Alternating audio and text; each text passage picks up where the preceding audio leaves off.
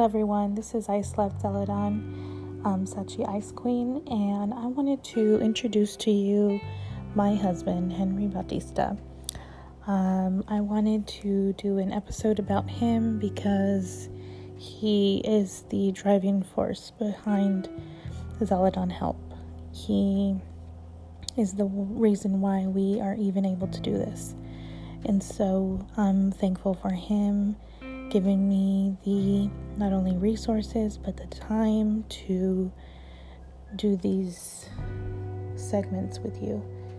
And um, just I'm just thankful.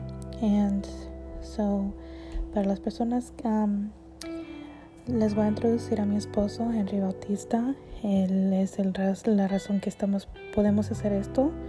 Um, no solo Dios, pero Dios usándolo a él um, con los recursos que Él nos ha dado, a Él y a mí. Um, él me da tiempo para hacer esto. Entonces um, estoy bien agradecida por Él. Y los próximos segmentos van a ser cosas que personas han orado y profetizado sobre Él. Y al final, unas palabras para ti de parte de Él.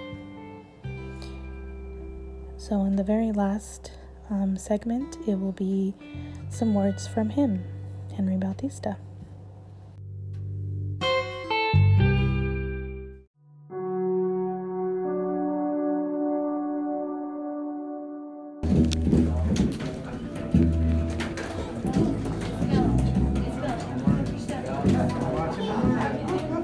Father says that you've been asking a lot of questions, and he said, I have a lot of answers. And he said, There's more and more and more and more that I have for you, son.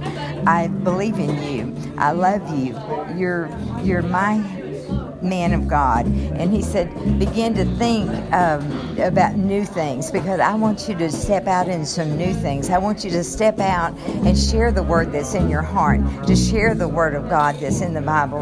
And he said, You're going to have a new thing happen to you. You're going to be bold and brave and courageous, and you're going to speak to people and exhort people to receive Christ. And he said, Many people will be saved because of the words that you speak. He said, Hold back no longer. Don't bury your talents, but share my talents with the lost and dying world around you. He said, Everywhere you go, there are divine appointments, and I'm going to open your understanding, your eyes to see them, and you're going to speak words into people's heart that you don't know and walk away. And he said, Because it's a planting of the Lord. And he said, Don't be afraid of the days to come because I have a good plan for you and your family's life. And he said, I will not let you down. I will not um, discourage you in any way, but I'm coming to bring you hope for a, a, prosperous future, a prosperous future. He said, Son, I love you and I love your family and I'm taking care of everything. Continue to ask for my help, continue to pray, and I will continue to answer. I love you so much. Amen.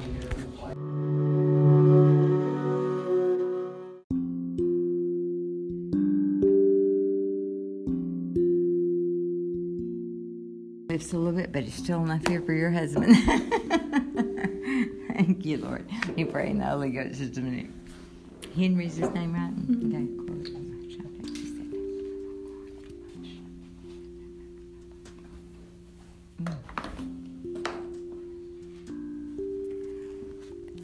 He, he just puts a question in my heart like um, he knows i don't know why he's asking me but he asked me like what is henry's what does henry's name mean do you know what it means Um, it means ruler of the home. Mm, Okay. Okay.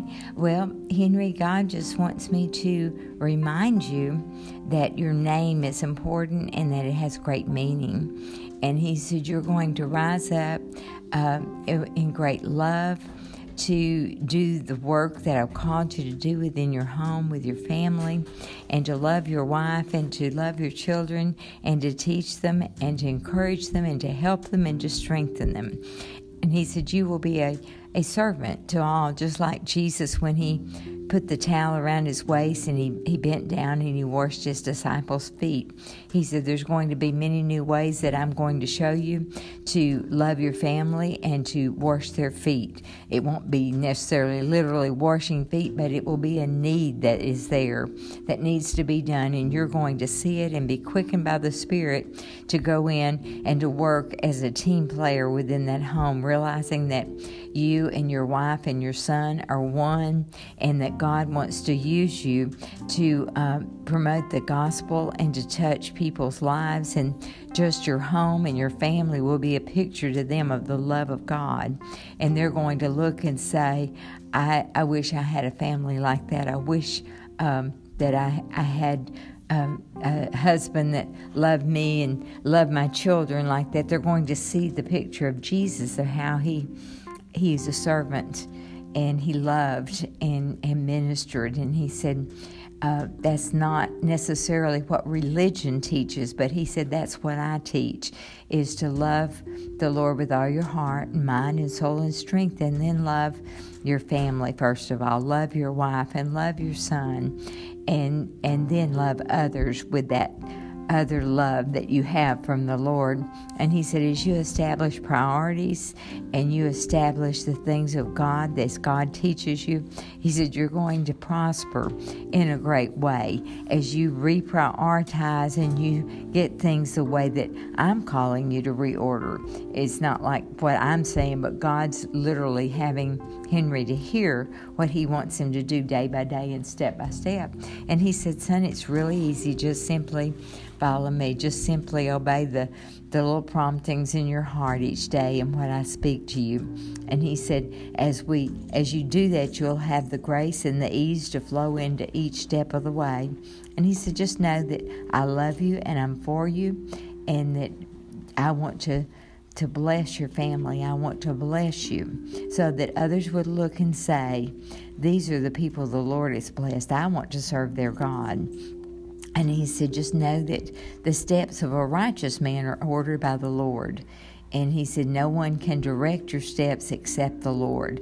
And as you follow him, as he uh, puts information into your heart each day and leads you and guides you along the way, you're going to find that it's simple. It's really very simple to obey God and to do what He's ordained for you to do. And He said, let everything else just fall by the wayside. He said, everything else is, is secondary to loving the Lord with all your heart, mind, soul, and strength, and loving your wife and your son, and doing the will of the Father each day. And he said, It's going to be so simple. You're going to say, Wow, how did I miss it? You know, I was trying to make it hard, and God just wanted me to simplify and, and enjoy this life. And um, He just wants you to know that. That you're precious and honored in His sight, and He loves you so much, and He wants you to have great peace. Great peace have those that love His law, and nothing shall make them afraid. And he said, Fear will be far from your tent, far from your home, because the joy of the Lord will be your strength. And there will be much laughter from your home and much rejoicing from your home because of the work that I do in each heart. Thank you, Lord. Amen. That's good. That's good.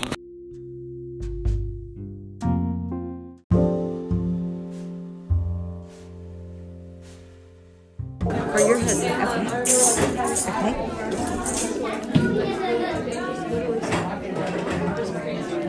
I just hear the Lord say, Mighty man of valor, that He has raised you up for such a time as this your wife is a very powerful woman of God, and you are a mighty man of valor. And He's going to cause the two of you to think as one, to hear as one, and to move as one, and to love one another, and to love your family, and to love the people who are around you. And the love of God will draw many people to, to the Lord Jesus Christ. Is that in this city you have opportunity to touch hearts and souls in Conway and Little Rock and Maumelle and all over the face of the earth everywhere the soles of your feet go, you have an opportunity to speak a word in season. And he said, Open your mouth, son, and watch me do miracles. He said, I have good plans for you good plans to prosper you and not to harm you. And he said, Your family is a blessing to the people of God.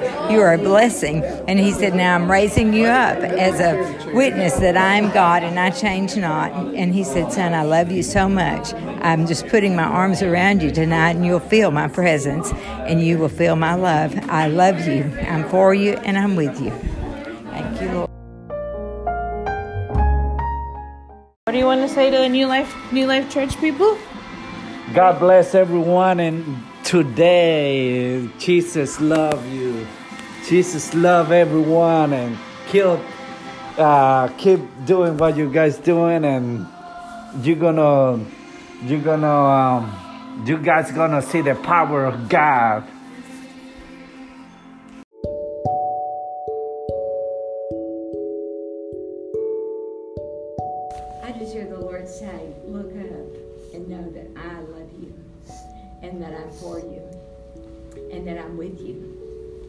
Said, Look up and know that I've called you to preach the gospel and set the captive free. And the enemy's trying to discourage you, trying to stir up uh, strife and division, and trying to bring um, even a, like assassination to you. Like, you know, he's speaking against you to you, and you're getting in agreement with him. and he says, Now stop it. he said, Get in agreement with my word and know that I've called you and that my, my love is unconditional and that I love you. And he said, There are spirits that you're wrestling with. You know, sometimes when we go in and out of Walmart, we're wrestling with spirits we pick up in there. They can't inhabit us, but they get on us, okay? And when we travel to foreign countries, some of that goes on too. So you, I think God wants me to share this with you. Before I go into the prison, when I come out, I pray, Lord, wash me and cleanse me and get anything off of me that doesn't belong to you, because I'm going to take it home. Because in the early years, I didn't know to do that. And I would come home, and immediately strife would break out in my home, and just all kinds of weird stuff that didn't normally go on. And, and I learned through the Spirit teaching me to get rid of that stuff before I got home, and that way I didn't have this stuff going on. Because it's not normal. And you have power in the name of Jesus over that to take authority over. You're the man of your household and you can take authority over that spirit. We wrestle not with flesh and blood but principality this is for everybody okay? When we're in the harvest we're going to deal with this. So we need to ask god to wash us and get anything off of us that doesn't belong to him regularly we may not see it till it manifests and i choose to get rid of it before it does I don't want to bring murder spirits home from the prison. I don't want to bring suicidal spirits home from the prison. Am I getting? Are you getting what I'm talking about? There's spirits that cause people to do the things they do. And you're going in to set the captive free, but sometimes there's some harassment when we do that through the spirit realm. But we can be smart and wise as a serpent and gentle as a dove and ask God to get rid of it before it ever manifests. And we don't have to deal with that. You, am I making sense? Does that make sense? It's easy. I just said, Lord, get the junk off of me, and that's it. It's a gone devil. it can't get in, but it wants to harass you. Okay? And I think when you went out of the country this time, there were some spirits that came back, tried to harass your mind and harass your life and harass your home. Because the enemy is trying really hard to destroy marriages and homes in this hour. And we've got to be wise as a serpent and gentle as a dove. And we do have the power in the name of Jesus. I don't know if y'all came in after we sang that, but break every chain. Put that on. I, I encourage y'all go home, put it on, and break every chain and get free and dance in the living room. You're not fighting against one another. You're fighting against a spirit, and it has no authority unless we give it one. Yeah. Amen. He wants to make us think it's the other person, but it's it's a spirit. And the best way to find out if it is or not, take authority over it, bind it, loose it, tell it to go, and ask the Lord to clean your house out. And if it continues, well, it's your flesh, and it's something you got to work on it. But 90% of the time, you'll find out it's a spirit. So I, that's what he's talking about. I think he says, test the spirit. Okay? if it's not love, joy, peace, patience, kindness, gentleness, self control, long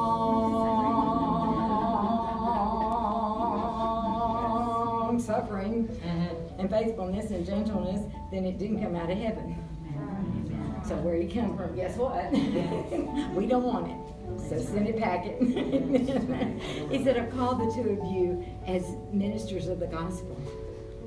And he said, Your son is called too. And he said, You will raise up a nation of young people who love the Lord, and you will teach them how to fight and battle too. He said, You will teach them about wrestling with spirits, and you will teach them what you've learned through what you've been through. I mean, I didn't like the, I didn't like my lessons learned, but I did get it finally. so I, I know that we're not wrestling with people, we're wrestling with the spirit most times when these things come up in Christians' homes and it, it's an assignment from hell, but we send it back where it comes from with the boomerang effect on them. Amen? We don't get mad at people, we get mad at the devil. Yes. And we win that way. he has called y'all eh, just phenomenally to minister to many different nations. The assignment that you have is large. That's why the large warfare. Good news. the assignment is very large, and the bigger the assignment, the bigger the warfare. You think about David, he was anointed to be king out there with those sheep all those years, you know, but it was a long time before he got to be the king. But he had to learn through the things that he learned through dealing with sheep every day. and so you're dealing with some things and you're learning. But even now, even now, I see uh, radio programs. I see uh, ministry to children. I see many things that God is raising up through the two of you even now. And I believe that y'all are going to be trans transplanted somewhere. I believe that He has a has a move in store for you. Don't don't say I said it. I just believe that. I'm not thus saith the Lord. Put it on the shelf. But just consider in your hearts that the Lord may be transplanting you and just talk to him about it.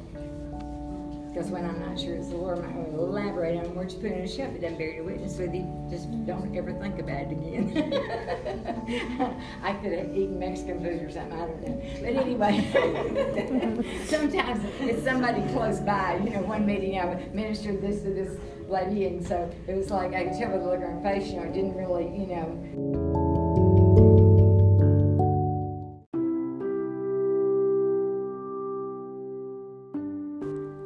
This is I Slept Zeledon Sachy Ice Queen, and I just wanted to thank you one more time for sticking around and learning a little bit more about my husband, Henry Bautista. Hope you enjoyed it, and hope you tune in to get to know the rest of the board members of um, Learning Idiom. Um, Henry Bautista is part of Zeledon Help.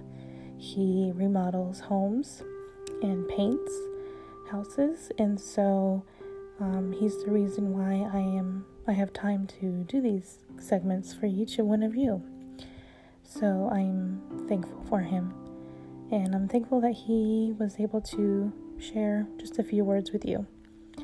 So once more, um, this is um, Zeledon Help and Learning Idiom partnership, and uh, thank you for being on here.